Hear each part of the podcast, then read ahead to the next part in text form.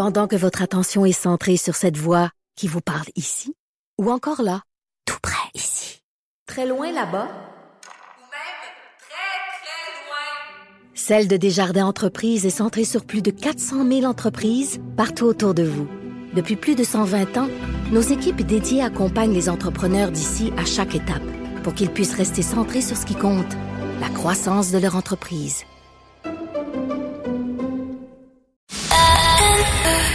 C'est 23. Patrick Lagacé en accéléré. Les meilleurs moments du Québec maintenant en moins de 60 minutes. On va rester sur la question du climat. Il y a une grande conférence euh, internationale qui se déroule présentement en Égypte. On appelle ça la COP 27 sous l'égide de l'ONU. Et il y aura une autre COP d'un autre type là, sur la biodiversité à Montréal dans quelques semaines. À quoi ça sert ces grandes conférences internationales? Comment on peut s'y retrouver? On va parler de tout ça avec Mathieu Lanneville, président directeur général de Réseau Environnement, en direct de Sharm en Égypte pour la COP 27. Monsieur Lanneville, bonjour.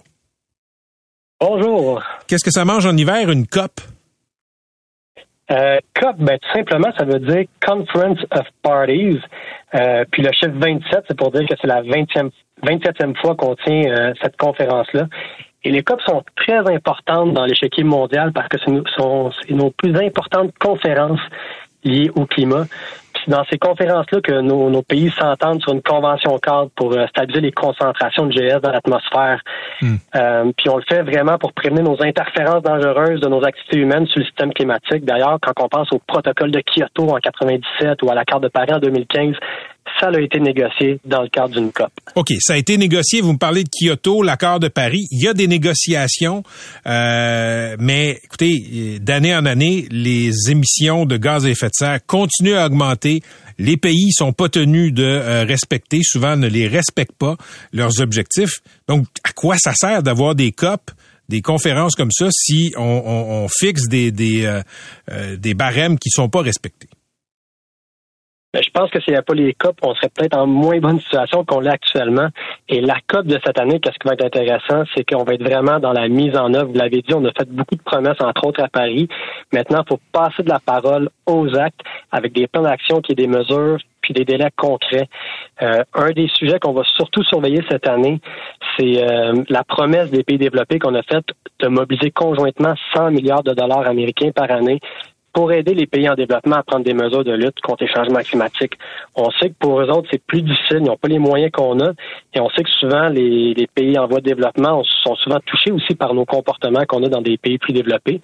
Le Canada et l'Allemagne entre autres, ont été là, mandatés justement pour faire le topo là-dessus.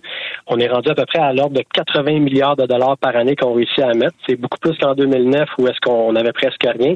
Mais dans les trois derniers bilans qu'on a, ça stagne autour de 80 milliards. Alors, il va falloir compléter la balance. Et euh, c'est ce qu'on compte mettre de l'avant dans cette COP-ci. Euh, Monsieur Lanneville, juste pour être clair, le 80 milliards, c'est un engagement ou c'est déjà dans le compte de banque des pays en voie de développement? Le 80 milliards est déjà donné. Par contre, l'engagement est de 100 milliards de dollars. Et maintenant aussi, même à cette COP-ci, quand on dit que ça l'avance, on a amené un nouveau concept qui s'appelle perte et dommages. Ça a été ajouté à la dernière minute à l'agenda euh, parce qu'on sait aussi que c'est la COP 27, c'est la COP aussi de l'Afrique.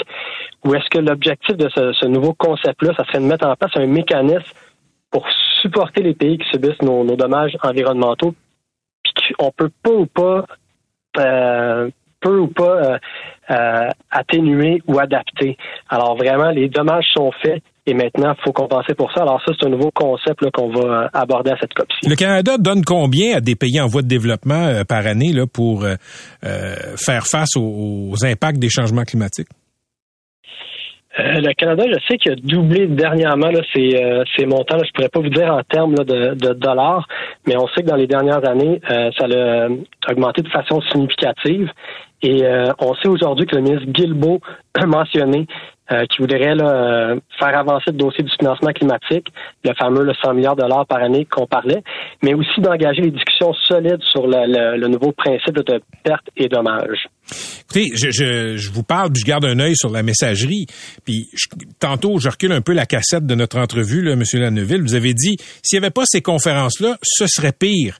Euh, mais, mais on s'entend, l'accord de Paris, Kyoto, il n'y a rien de tout ça qui a été respecté en termes de cible. Ben c'est sûr que actuellement, on n'est pas encore aux objectifs qu'on va avoir là.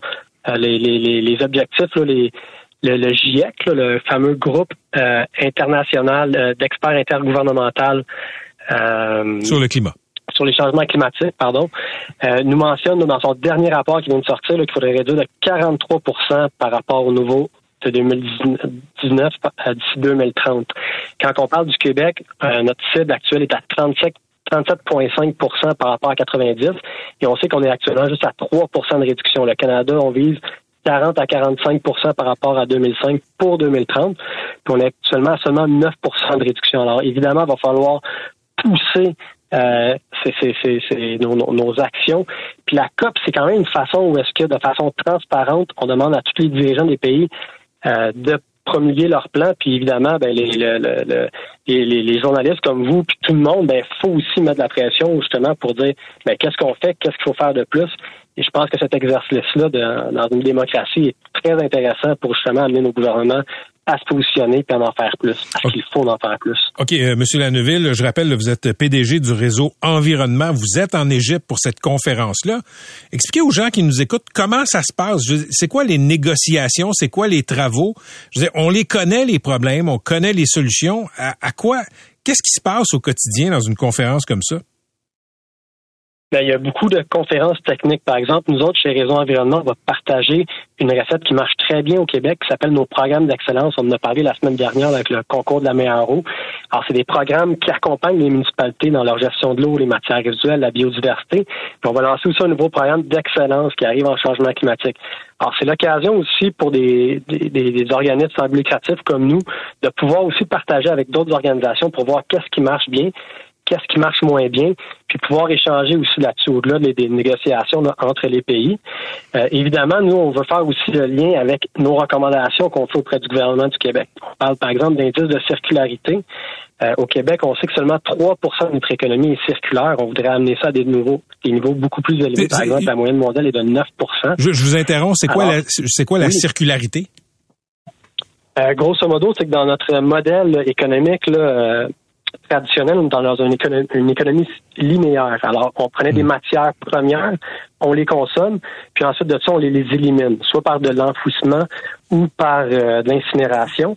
Le modèle d'économie circulaire, finalement, une fois qu'on a consommé notre bien, mais on vient le réutiliser, le revaloriser, le récupérer pour pouvoir le reprendre, pour ne pas avoir à extraire toujours des nouvelles matières premières. C'est en lien avec le fameux jour du dépassement de la Terre qu'on entend souvent, là, qui, qui a lieu à peu près au mois de juillet, où est-ce qu'on se dit, bon, ben si on, on avait une terre au mois de juillet, on a déjà dépensé toutes les ressources qu'on pouvait prendre. Alors, il faut évidemment, euh, avec des ressources limitées, pouvoir limiter euh, ce qu'on extrait de nos matières premières. Alors, ce principe-là de circularité, là, avec la, la, la Ellen MacArthur Foundation, on s'est rendu compte que ça permettait de résoudre 45% des problèmes d'émissions mondiales de GS.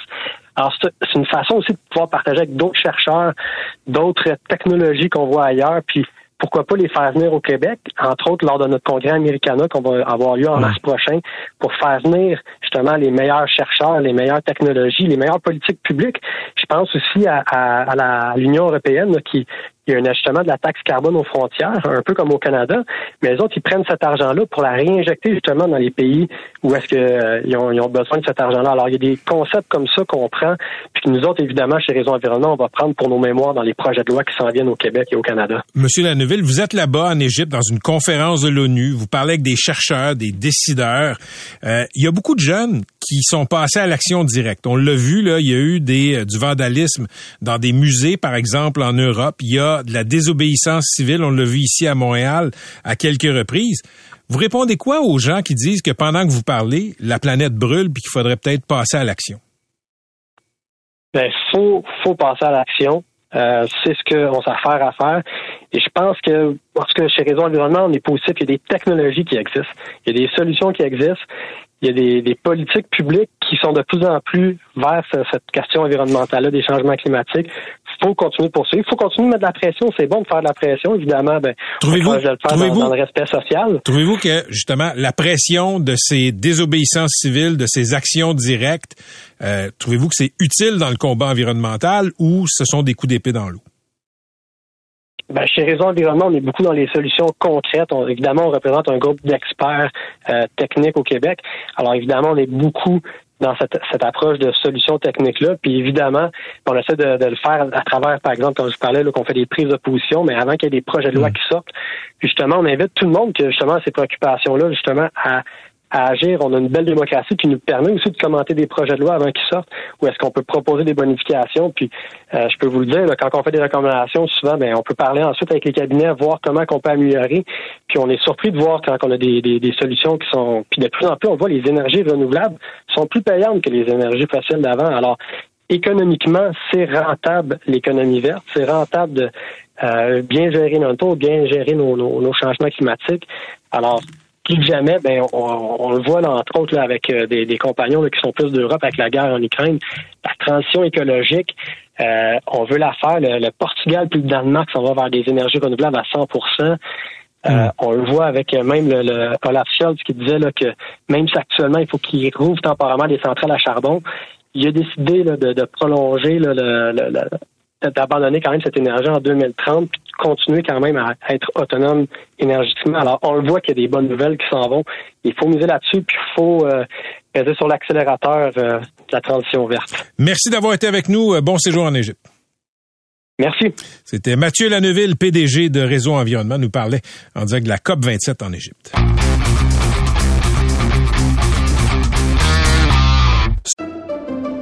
Pendant que votre attention est centrée sur cette voix qui vous parle ici, ou encore là, tout près ici, très loin là-bas, même très, très loin, Celle de Desjardins Entreprises est centrée sur plus de 400 000 entreprises partout autour de vous.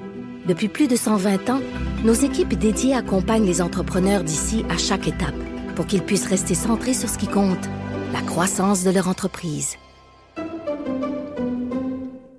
des euh, révélations du réseau euh, canadien anglais Global à l'effet que la Chine s'est ingérée dans le processus électoral canadien en 2019 en finançant de façon un peu oblique des euh, candidats au Canada. Richard Fadden est un ancien patron du Service canadien de renseignement et de sécurité. Il est au bout du fil. Monsieur Fadden, c'est un plaisir de vous retrouver. Plaisir d'être avec vous. Donc, euh, euh, résumez pour les gens qui nous écoutent euh, ce que la, Chine est soupçonnée d'avoir fait lors de l'élection de 2019. Je vais faire ça, mais avant de faire ça, je voudrais tout simplement mentionner que le Canada n'est pas le seul pays impliqué. La France, le Royaume-Uni, les États-Unis et d'autres pays ont subi la même, le même sorte d'ingérence que le Canada. Alors, il ne faut, faut pas penser que c'est seulement le Canada. C'est un programme, programme global exécuté par, euh, par la Chine. Alors, généralement parlant, la Chine a un, programme d'acquisition d'informations et un programme essayant de contrôler un peu les politiques de divers pays à travers le monde. Comment est-ce qu'on fait ça? Il y a toute une série de façons qu'on peut faire ça. On utilise des fois l'argent, d'autres fois on utilise des pressions sur des gens. Dans le cas euh, du Canada, des dernières élections, ils ont essayé deux ou trois méthodes. La première, c'est de rendre des fonds disponibles à des candidats qu'ils favorisent.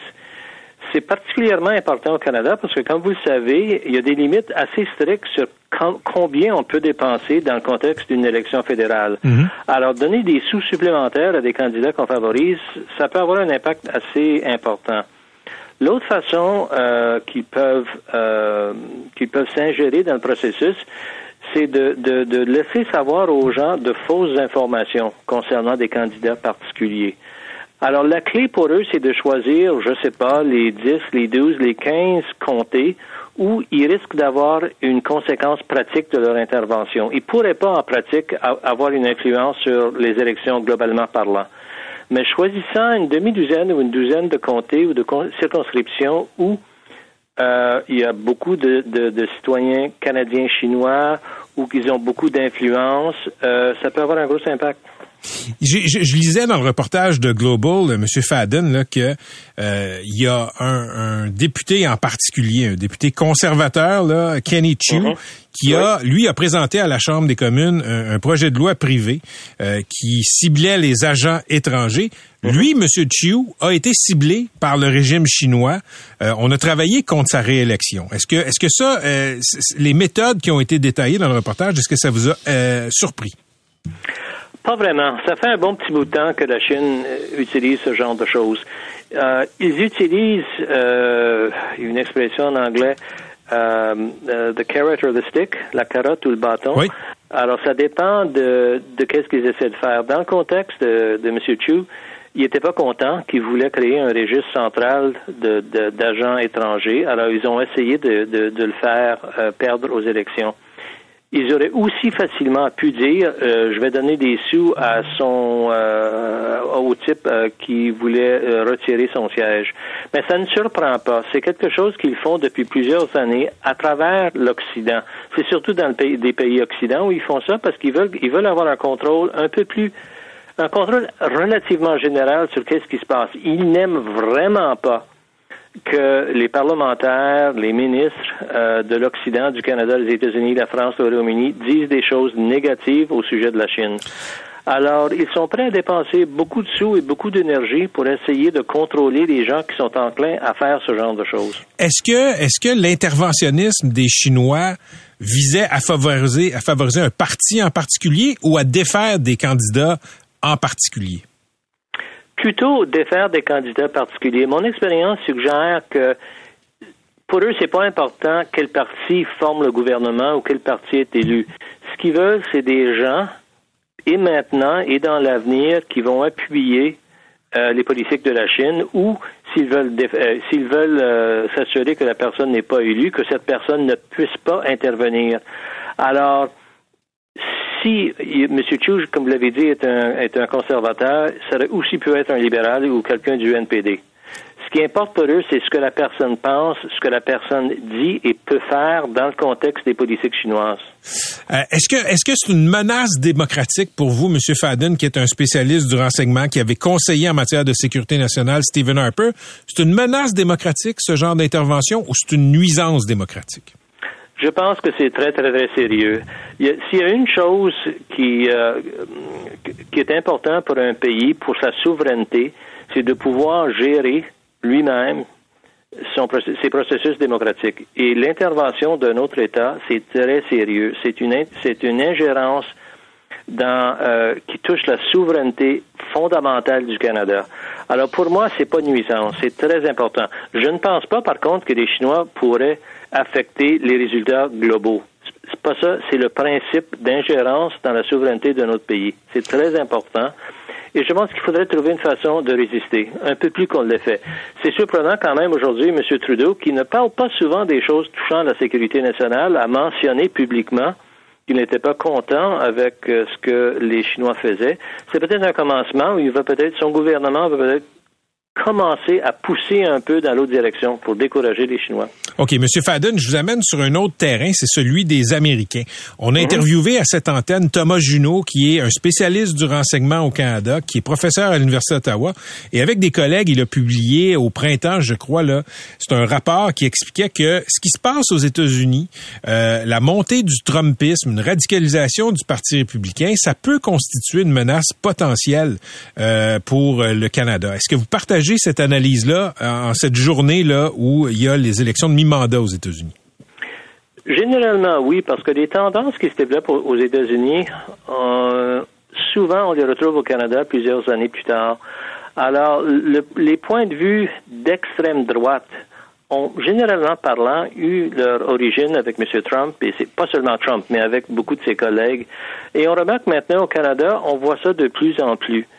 Alors, si le gouvernement des États-Unis, si les deux chambres du Congrès, tout d'un coup, euh, voient plusieurs de leurs membres avec des tendances d'extrême droite, ça va affecter non seulement les politiques de- des États-Unis, leur politique, par exemple, de commerce extérieur. Est-ce que le commerce du Canada va être plus facile ou moins facile? Ça va affecter leur politique étrangère. Est-ce qu'ils vont continuer à appuyer l'Ukraine comme ils le font maintenant.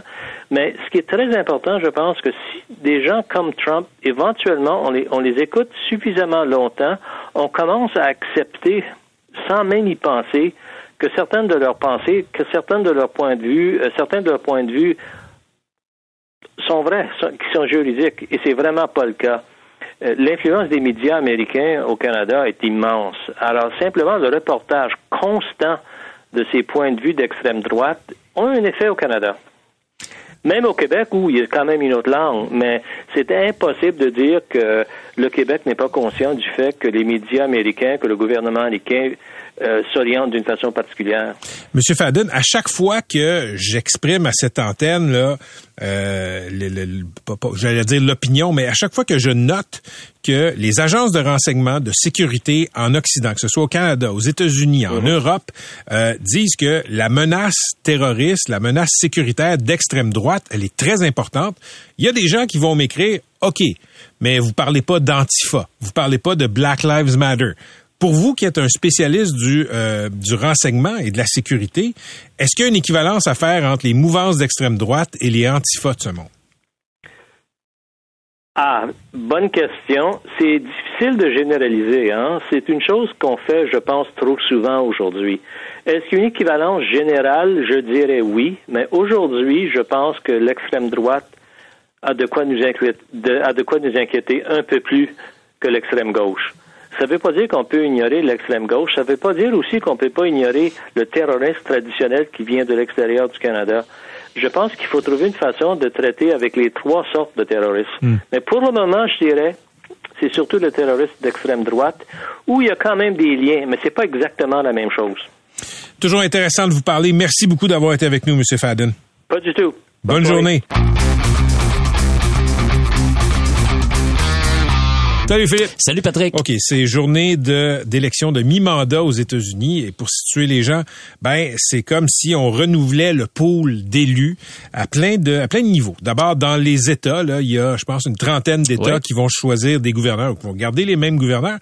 Euh, la Chambre des représentants, qui est une des deux chambres du Congrès, ont tous les postes le sont en jeu et il y a, si je me trompe pas, le tiers du Sénat. Exactement. 35, Donc, très exactement cette fois-ci. ça va euh, demain, les Américains vont se, vont se retrouver avec des élus euh, au visage fort différent et le Trumpisme est en train de faire un retour en force. Oui, le Trumpisme fait un, rapport, un, un retour euh, en force, euh, mais est-ce, est-ce qu'il a arrêté d'être en force au cours des dernières années? C'est pas clair, ça, parce que depuis qu'il est là, Donald Trump il a complètement changé le discours euh, politique américain. Puis tu sais, Patrick, moi, je suis la politique américaine depuis une quarantaine d'années. Je me souviens, le- le- le- le- la journée où j'ai vraiment connecté sur la politique américaine, c'était en 1980. C'était à l'été. C'était la Convention démocrate. Et Jimmy Carter tentait d'avoir, euh, euh, pour la deuxième fois, il était le président, d'avoir la nomination. Puis Ted Kennedy, hein, le, plus jeune des, des trois frères Kennedy, euh, a tenté de lui ravir la nomination démocrate. Puis finalement, il a perdu. Il a pas fait une C'est très ce bonne qui est campagne. inhabituel parce Oui. que quand tu es le président sortant d'habitude, d'habitude,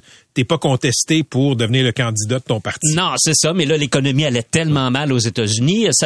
Il y a un certain nombre de parallèles qu'on pourrait faire avec aujourd'hui, l'inflation qui était stratosphérique, puis le prix du pétrole et tout, tout ça, euh, ça, faisait en sorte que ça fragilisait beaucoup le, président Carter, qui a d'ailleurs perdu l'élection. Il a gagné euh, l'investiture démocrate, mais il a perdu contre Ronald Reagan quelques mois plus tard. Mais toujours est-il qu'à cette convention démocrate-là, Ted Kennedy se savait battu, il savait qu'il gagnerait pas, puis il a fait un discours. C'était un discours, là, vraiment à la Kennedy. Puis ce discours-là, il m'a marqué. J'avais une vingtaine d'années à l'époque. Tiens, on va juste en écouter un petit extrait, l'extrait que je suis encore capable de réciter par cœur aujourd'hui. Donc, on- Maxime est en Ah. train de le chercher, mais je veux juste préciser une affaire. C'est un discours qui est célèbre dans la politique. Américaine. tout à fait, tout à fait. For all those whose cares have been our concern, the work goes on, the cause endures, the hope still lives, and the dream shall never die.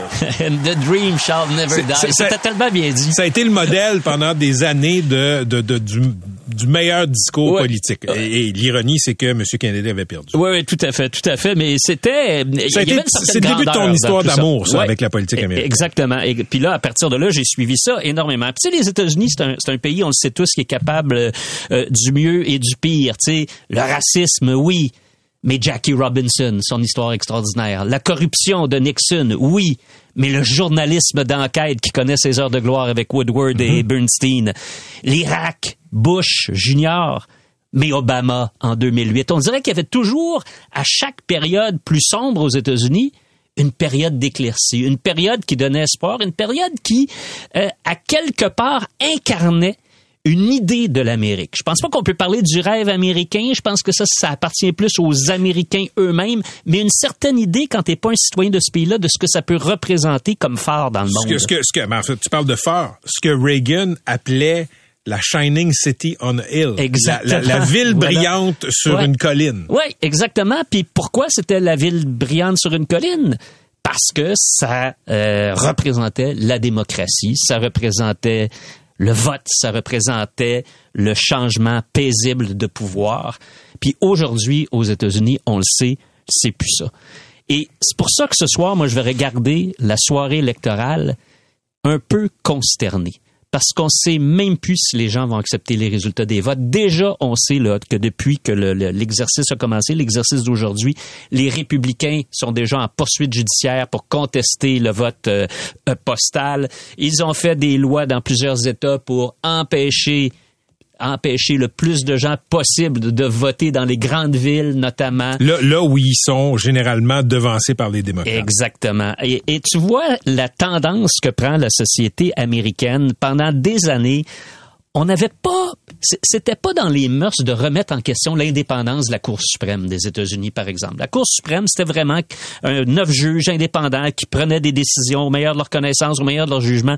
Aujourd'hui, c'est difficile de voir dans la Cour suprême américaine autre chose qu'un bras politique de la droite américaine. La décision qui est sur l'avorte- sur l'avortement qui a été rendue, où on a renversé le jugement Roe versus Wade plus tôt cette année, c'est absolument renversant, surtout quand on sait que les juges qui ont voté en faveur du renversement de Roe versus Wade, quand ils ont été confirmés, sont pour la plupart, euh, non, sont tous été dire que c'était euh, du droit qui était maintenant acquis, on reviendrait pas là-dessus. Mais dès qu'ils ont eu la chance de renverser la décision, ils l'ont fait. Tu vois aussi comment la Et, réaction... et- et ça va à l'encontre du consensus américain. Les Américains, quand tu les sondes, sont en faveur de l'accès à l'avortement Ben, pour celles veulent. Et, de façon largement majoritaire. Puis là, aujourd'hui, il va y avoir justement un certain nombre de référendums dans des États où le droit à l'avortement va encore une fois être dans la balance. Tu regardes aussi toute la question euh, des armes, euh, le contrôle des armes à feu, où il y a eu des tueries, des tueries de masse. Il y en a continuellement. On bouge pas là-dessus. Il y a eu une, un modeste, une modeste loi qui a été euh, euh, votée cette année, mais on fait pas de, véritablement de changement. Mais au-delà de tout ça, au-delà de tout ça, c'est l'effet de Trump qui est tellement néfaste et Trump qui revient en force, qui va probablement annoncer euh, son intention de briguer l'investiture républicaine dans une semaine. Euh, donc, il veut redevenir président des États-Unis. Et il, fait des discours ces temps-ci, Patrick. Et tu sais, Donald Trump a toujours menti beaucoup dans ses discours. hein. Il raconte des histoires qui n'ont pas d'allure. Ben, je lisais un certain nombre d'articles récemment sur ses discours. Eh ben, c'est c'est rendu, il n'y a plus rien qui tienne. Il n'y a plus de vérité qui tienne. Il dit vraiment n'importe quoi tout le temps. Philippe, faut, faut juste rappeler un fait, moi, qui, qui, qui, qui me donne foi dans le dos. 70% des Américains euh, qui votent républicains pensent que l'élection lui a été volée à M. Trump. Ouais. Ce qui est une fausseté. À partir de là, tu peux dire à ces gens-là, à la majorité de ton parti, n'importe quoi, ils vont te croire. Eh, exactement. Et il dit vraiment n'importe quoi. Il décrit des situations, par exemple, il dit qu'est-ce qui est arrivé de telle telle chose dans telle ville, c'est complètement faux et c'est purement inventé. Puis les, les gens sont là debout puis ils applaudissent. Alors le discours public devient miné, profondément miné. Il y a plus de respect non plus entre les politiciens. Aujourd'hui, par exemple, Donald Trump a commencé à insulter le gouverneur de la Floride, qui est dans son camp, Ron DeSantis, parce qu'il y voit évidemment un rival potentiel pour l'investiture euh, républicaine. Alors, ça a toujours été ça, la méthode Trump. Je vais révéler des choses sur lui, je sais des choses sur lui, euh, il, il va faire toute une erreur s'il se présente contre moi. La menace tout le temps, le refus de débattre, déjà il a trouvé un surnom. C'est toujours ça, c'est la, c'est vraiment là, c'est la violence dans l'action politique, la violence verbale, puis on a vu que c'est de la violence physique le 6 janvier euh, 2021. 2021. Philippe, pourquoi, pourquoi est-ce que, euh, pourquoi est-ce qu'ici, dans notre Canada, dans notre Québec paisible, loin de cette polarisation-là extrême aux États-Unis, pourquoi est-ce qu'on devrait se sentir interpellé par ce qui se passe en termes de radicalisation? Ben, euh, ton invité précédent vient de le dire, les phénomènes qui se produisent aux États- aux États-Unis, c'est très rare qu'ils trouvent pas un écho ici, à, quelque part. C'est pas instantané, ça arrive pas demain matin, mais euh, déjà, prendre toute la question de l'avortement, là, avec ce qui se passe aux États-Unis, il faut être un peu naïf pour croire qu'il y a des gens qui essaieront pas de relancer le débat sur l'avortement au Canada. Moi, je suis convaincu qu'il y en a qui vont vouloir le faire. Si, en plus, aux États-Unis, ça s'étend encore dans un plus grand nombre d'États, s'il y a une loi fédérale qui est éventuellement votée là-dessus, ça va venir ici. Et c'est notre partenaire principal sur le plan économique aussi. Et souviens-toi de l'impact sur notre économie quand Trump est arrivé président. Puis au début, il avait dit qu'il voulait renégocier le traité de libre-échange Mexique-Canada. Puis au début, il disait, c'est seulement le Mexique. J'en veux seulement au Mexique. Mais là, il s'est mis à détester Trudeau. Hein? Même ses conseillers ont dit qu'il y avait une place spéciale en enfer pour euh, Justin Trudeau. Tu te souviens de ça? À la suite du, du, sommet du G7 à la Malbaie? Euh, donc, l'impact des États-Unis, même sur nos politiques économiques, il est, il est, il, il est énorme. Alors, pour nous, comme Canadiens, il faut rester vigilant. Il faut rester alerte avec ce qui se produit aux États-Unis. Puis il faut en tirer des leçons qui s'imposent. Et les leçons, c'est de pas faire comme ils font. Et je trouve ça absolument invraisemblable, Patrick, qu'aujourd'hui, un pays qui a vécu sous la dictature militaire comme le Brésil donne des leçons de démocratie aux États-Unis. Dans, la, dans, le transfert pacifique du pouvoir. Parce que Jair Bolsonaro vient de perdre l'élection, c'est extrêmement serré. Plusieurs disaient qu'elle allait refuser de céder le pouvoir, puis dans le moment, c'est ce qu'il est en train de faire. Philippe, en, en, conclusion, on parle des républicains qui sont tombés dans une, dans une dynamique de secte avec les théories ouais. du complot, puis le divorce avec les faits. Parfait. Mais je regarde des candidats républicains. Je pense à Herschel Walker, l'ancienne vedette du football, qui a, qui a mené une campagne incroyablement euh, euh, disjonctée. Il a dit des choses qui n'avaient pas de bon sens. Euh, c'est quelqu'un qui clairement dit n'importe quoi. S'il perd, ça va être par une toute petite ouais. marge. S'il perd. Ça dit quoi? Ça dit, et ça, là, c'est pas, c'est pas le, le seul cas, là, OK? Ça dit quoi sur les démocrates? ça dit quoi sur les démocrates? Les démocrates n'ont pas un mauvais candidat. Je pense que ça en dit plus long sur la société américaine que sur les démocrates. Ça en dit plus long sur la polarisation de la société. Ça en dit plus long sur l'incapacité d'écouter quelqu'un d'autre. Ça en dit plus long Mais ça veut encore... dire que ton message de démocrate, ah. de progressiste passe pas. Ben, ça veut dire que non, tu as simplement une seule idée en tête, c'est que, ton message de droite doit passer, puis ton message de droite, peu importe qu'il l'incarne, que ce soit un prix Nobel de chimie ou Herschel Walker, ça change rien, il faut qu'il gagne.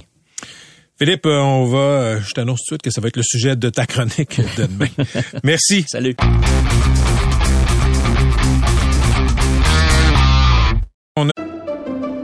Pendant que votre attention est centrée sur cette voix qui vous parle ici, ou encore là, tout près ici, très loin là-bas, ou même très, très loin, Celle de Desjardins Entreprises est centrée sur plus de 400 000 entreprises partout autour de vous.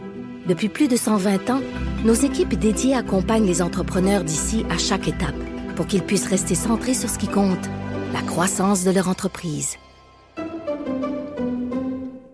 De la grande visite en studio, Catherine, euh, notre invité est un réalisateur français qui a réalisé des films bien connus, comme Chacun cherche son chat, Un air de famille, L'auberge espagnole, la trilogie, et euh, une série qu'on a beaucoup aimée ici. Oui, euh, appelez mon agent. En fait, Cédric Clapiche, bonjour. Bonjour. Euh, vous avez participé, en fait, aux deux premiers épisodes de la saison 1 d'appeler mon agent. Vous avez parti l'émission. Chez, chez vous, c'est 10 je pense. Oui, 10, 10 ouais. En anglais, call my agent. Ouais. Oui, donc je voulais juste faire, les, on va y revenir à la fin de l'entrevue, mais vous êtes ici de passage parce que vous participez au jury de Cinémania. Vous êtes coprésident du jury aux côtés de Pascal Bussière. Ouais. Qui, je crois, vous avez, vous avez fait sa rencontre il y a plusieurs années, là. Ouais, c'est quand j'ai fait Chacun cherche, cherche son chat. Je, je, le disais bien à l'époque.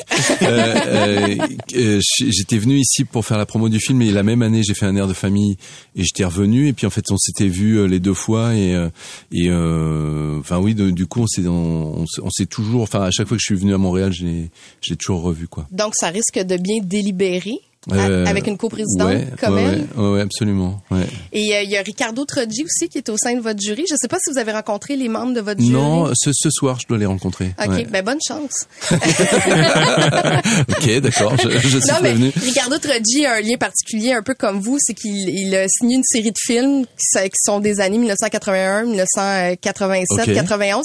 Donc, un peu comme vous, avec l'auberge espagnole, les poupées russes et le et casse-tête chinois, ben, il, il s'occupe d'une d'une série de films. D'accord, avec les mêmes acteurs, pareil. Oui, ouais, et ouais. qui continue comme ça. Il va signer le quatrième volet, comme vous allez Okay. faire avec euh, Ah, Sarah ben. Donc, vous ah. risquez d'avoir certaines affinités. euh, Ok. euh, euh, vous allez vous aussi présenter une classe de maître au Sofitel samedi 16h30.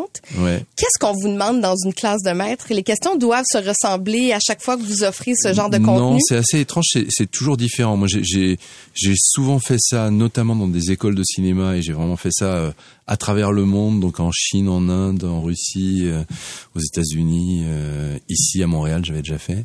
Euh, et c'est étonnant de voir à quel point c'est jamais les mêmes choses justement que les gens demandent. Et euh, notamment, c'est intéressant pour moi avec les avec les étudiants, notamment en cinéma, parce que voilà les questions qui les intéressent sur comment faire des films, ben, chaque génération c'est différent et chaque époque euh, amène des questions différentes quoi. Oui, effectivement, avec le temps, vous devez pas répondre la même chose de comment Non. on fait des films. Ouais, ouais. Avant, avant, je répondais des choses intelligentes et puis, euh, et puis euh, j'ai changé d'avis. Est-ce que c'est lourd à porter la trilogie de l'auberge espagnole, casse-tête chinois et les poupées russes? Je le dis pas dans l'ordre, mais Lourd, c'est pas le terme. C'est, c'est, euh, c'est, enfin, c'est, un, c'est un. Si, si c'est lourd, c'est un beau fardeau parce que c'est, c'est surtout heureux.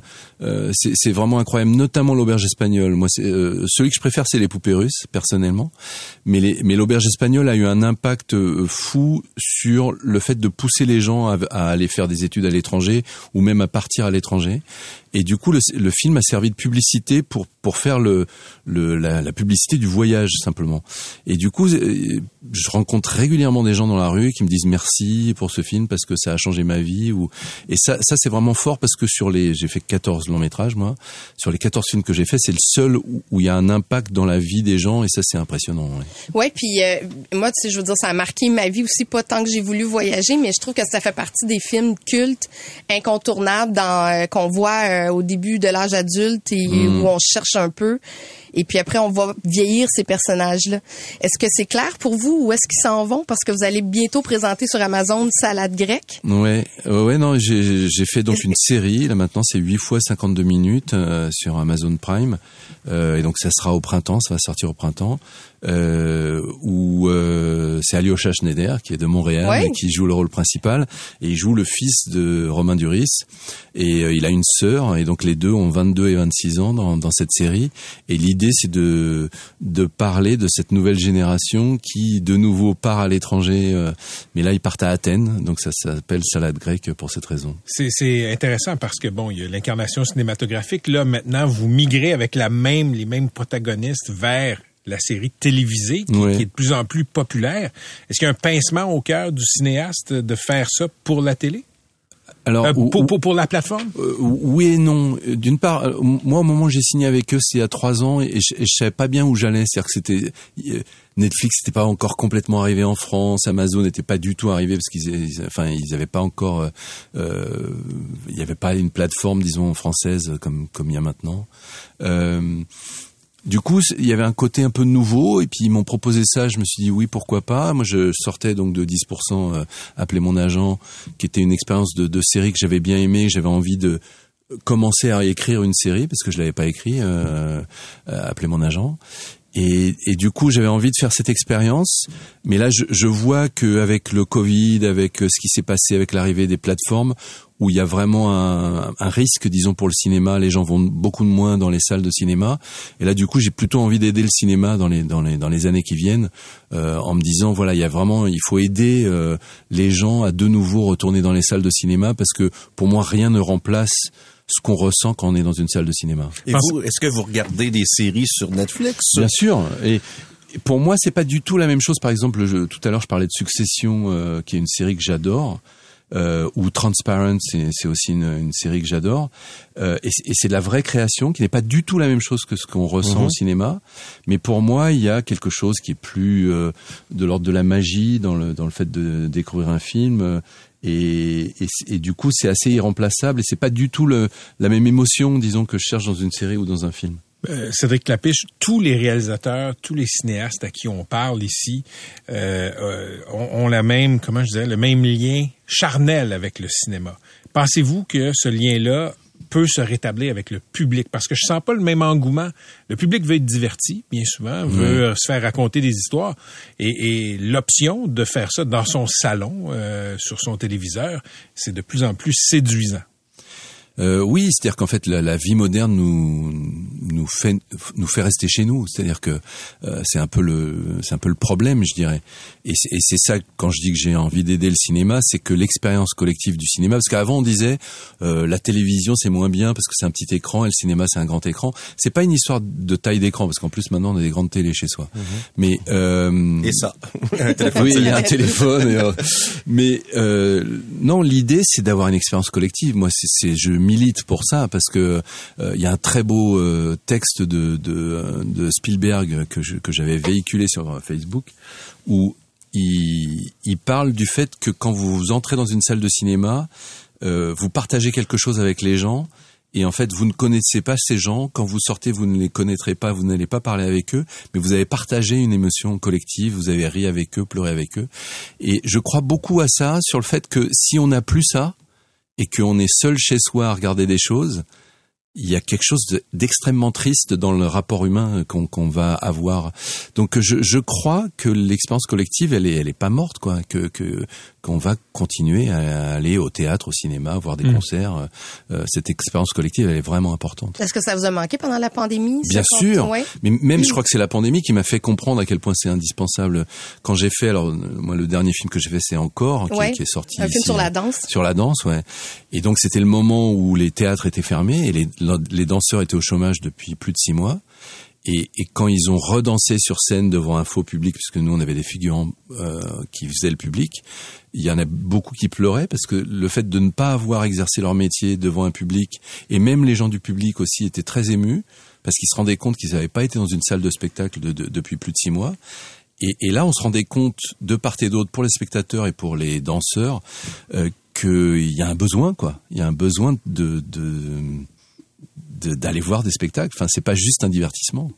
Je voulais revenir sur euh, la série euh, Appelez mon agent. Vous allez trouver qu'on a une obsession avec ça, mais je pense qu'on est trois grands fans. Et, et ça a été populaire au Québec Oui, aussi. tout à là. fait. Ouais. Même qu'il y a eu une adaptation Ben, québécoise euh, a- j'ai appris qui- ça tout à l'heure. ouais, qui a pas fonctionné du tout euh, Ouais. ici. Mais étant donné que vous étiez comme le premier réalisateur à, à, à réaliser la première saison, qui était pas connu, donc les acteurs voulaient plus ou moins participer en incarnant leur euh, propre rôle. Comment vous avez trouvé cette euh, dynamique-là de, de, de tourner avec des acteurs connus, de les mettre en confiance et euh, de, en fait, de voir un peu leur caprice de star? Bah, en fait, le, le, but de, de 10%, donc, c'était de, de montrer les coulisses du cinéma et de montrer l'amour des acteurs. Je pense que Dominique Besnéard, le, le producteur de cette série, euh, qui a été agent pendant 20 ans, il voulait communiquer ça et moi, j'ai accepté de réaliser, de faire le casting donc de cette première saison qui ensuite a été quatre saisons. Euh, le but c'était de mettre en sur le devant de la scène des acteurs qui étaient moins connus et en fait ça a été ça le succès de cette série, c'est que on mettait des stars pour pour appâter les gens, mais en fait les vrais acteurs de la série c'était ceux qui étaient derrière Et qui sont devenus des stars. et qui sont devenus des stars. Et c'est- enfin pour moi c'était le plus grand plaisir de ça, c'était le fait d'avoir fait émerger des nouveaux visages ou des nouvelles personnes et que voilà tous les gens, euh, Laure Calamy, Nicolas Maury, euh, Thibaut de Montalembert, Camille Cotin, j'en parle pas. euh, C'est- rare, mais il y avait personne de mauvais dans cette série-là. non, mais c'est, on a fait ça, on était trois réalisateurs. Il y avait Lola Doyon et Antoine Garceau avec moi. On a fait le casting à trois. Et on a vu beaucoup de gens, donc on a vraiment fait un casting très long. Et, je pense que, que si les gens ont émergé comme ça, c'est parce qu'on a vraiment euh, cherché longtemps euh, les, les bons acteurs. Quoi. Et vous qui avez travaillé dans le cinéma, est-ce que c'est de la fiction ou dans la réalité, on peut voir des choses aussi pires que ça? Des, des, des, des crises de vedettes, des, des actrices et des acteurs je qui pense déchirent leur chemin. on a été beaucoup plus calme que la réalité. La réalité est pire. Ah oui. non non, c'est, c'est- évidemment la, la, enfin. Donc vous avez vu pire. Ah ben bien sûr, ouais ouais ouais. de la Par même- exemple? On veut pas de nom, mais on veut savoir. Non, c'est-à-dire que sur la notion de caprice de star, les, les stars peuvent aller très loin. Donc euh, ça, c'est des trucs où euh, c'est impossible. Mais, à- mais parce que la série tourne autour des jeux de pouvoir pour, euh, disons, euh, s'assurer que euh, une comédienne, un comédien soit attaché à un film, etc. Ouais, c'est compliqué. Et les caprices des stars. Sans nous dire qui, Fabrice. euh, Cédric Lapiche. c'est c'est Cédric Lapiche. le, le pire caprice que vous ayez vu dans votre carrière de réalisateur, c'est en fait, c'est- c'est pas forcément que des caprices, genre je veux, parce que euh, ça, les Américains sont imbattables. Euh, Moi, j'avais entendu parler de Maria Carey qui demandait des trucs absolument insensés dans ses chambres d'hôtel et tout ça. Mais euh, Euh, parce que vous avez commencé à dire Fabrice, donc je sais pas si vous Lucchini. pensiez à Fabrice Lucchini, mais du coup vous me faites penser à Fabrice Lucchini. Qui était dans et. Et, euh, Ouais. et, et, euh, moi je me rappelle sur mon premier long métrage, Fabrice Lucchini, un jour je reviens, j'avais fait une espèce de séance de travail avec les gens de la déco, j'étais épuisé, je me réveille à 7 heures du matin, et il m'attend dans le hall de l'hôtel à 2 heures du matin, et il me dit il faut qu'on qu'on euh, répète ensemble la scène de demain, et pendant deux heures, de 2 heures du matin jusqu'à 4 heures du matin, du coup moi, j'ai dormi 3 heures, C'était il, il était euh, omnubilé sur le fait qu'il voulait travailler tout ça et c'est- les, les caprices d'acteurs c'est pas juste des caprices de euh, j'ai envie d'avoir euh, Des Smarties de couleur ça. rouge. et c'est Ouais. c'est juste euh, lui c'est son anxiété d'acteur où il veut bien faire et, et, et moi en tant que réalisateur je ne vais pas lui dire non parce que j'ai envie qu'il soit bien dans le film Vous, vous vous en êtes bien tiré. Vous n'avez pas répondu à ma Ouais. question, mais je vous Non, pardonne. Parce que je voyais bien où vous vouliez mais, mais, mais moi, c'est c'est vrai que si j'ai accepté de faire cette série, c'est parce que j'aime les acteurs et j'aime Ouais. ce genre de caprice-là aussi. Et que c'est ça qui m'intéresse chez eux, c'est que c'est des gens qui sont très souvent euh, euh, fous et qui, euh, qui vous amènent dans, dans un univers fou, quoi. Ben, merci d'avoir été avec nous. Excellent séjour Merci euh, sous, euh, sous nos latitudes. Et je rappelle, si ça vous intéresse, la classe de maître de Cédric Lapiche euh, se déroulera ce samedi à l'hôtel Sofitel à 16h30. Vous êtes très chanceux si vous pouvez entrer dans la pièce, parce que je suis sûr qu'il va y avoir plein de monde. Je vais aller faire une crise de vedette, moi, Et je vous souhaite un bon festival Cinémania aux côtés de Pascal Bussière, Merci Ricardo beaucoup. Troggi. Merci. Patrick Lagacé en accéléré. C'est 23. Pendant que votre attention est centrée sur vos urgences du matin, vos réunions d'affaires du midi, votre retour à la maison ou votre emploi du soir, celle de Desjardins Entreprises est centrée sur plus de 400 000 entreprises à toute heure du jour. Grâce à notre connaissance des secteurs d'activité et à notre accompagnement spécialisé, nous aidons les entrepreneurs à relever chaque défi pour qu'ils puissent rester centrés sur ce qui compte, le développement de leur entreprise.